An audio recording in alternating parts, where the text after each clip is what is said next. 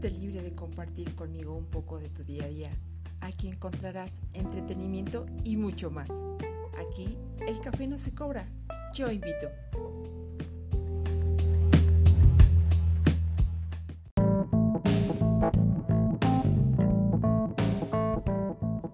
¿Cuánto tiempo más? ¿Estás triste porque el año se acaba y aún sigues encerrado? ¿Estás de malas porque no podrás festejar fin de año como los anteriores?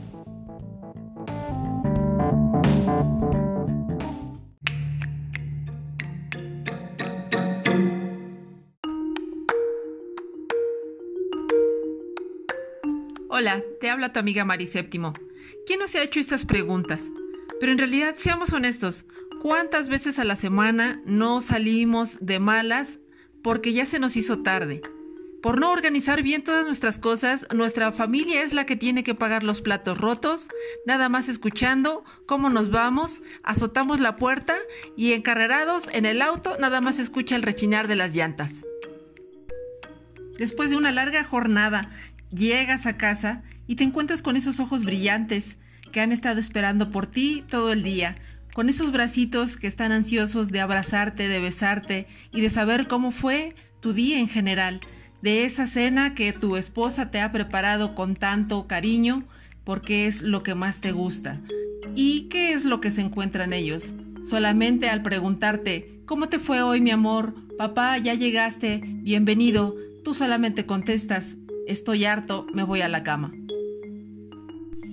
Y así, una vez más, has dejado a aquellos seres amorosos esperando poder compartir un momento mágico contigo por tu gran apatía. Aquí te van otras preguntas. ¿Te has puesto a pensar alguna vez lo que estas personitas sienten? ¿Te has puesto acaso en sus zapatos? ¿En verdad crees que tu fastidio, tu apatía, tu mal humor ¿Es nada más cuestión del encierro? Te tengo una noticia. En realidad, no son ellos. Eres tú. Eres tú porque no has sabido vivir desde hace muchos años. Te has dejado arrastrar por tu apatía, por tu fastidio, por tu desamor a la vida, tu desinterés, actuando con frialdad y rompiendo corazones día a día sin importar lo que los otros puedan sentir.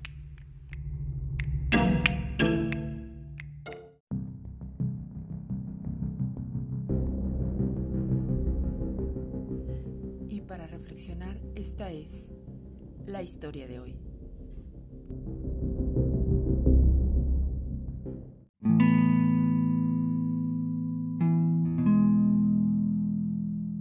Aquella tarde, él la llamó para decirle que volvería tarde a casa porque tenía mucho trabajo en la oficina.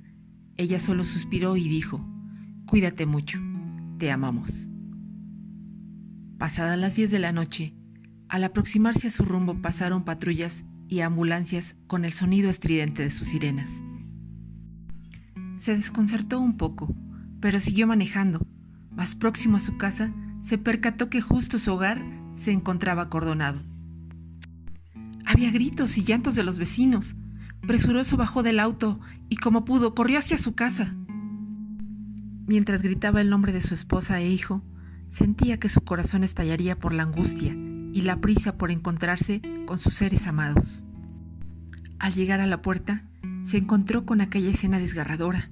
Salían dos camillas, una con un pequeño cuerpo cubierto con una sábana blanca, el otro con su esposa en agonía.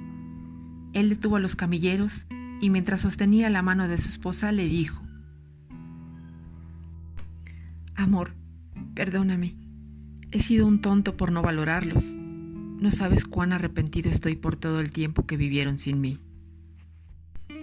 Ella lo miró y con llanto en los ojos y una voz entrecortada y débil alcanzó a decir, No hay nada que perdonar, te amaremos y seguiremos esperando por ti. En ese momento suspiró y sus ojos quedaron expuestos hacia el cielo. El hombre gritó de dolor al ver que había perdido sus más preciados tesoros, mientras los vecinos murmuraban, Debió estar con ellos para defenderlos. Esas lágrimas no le devolverán a su familia.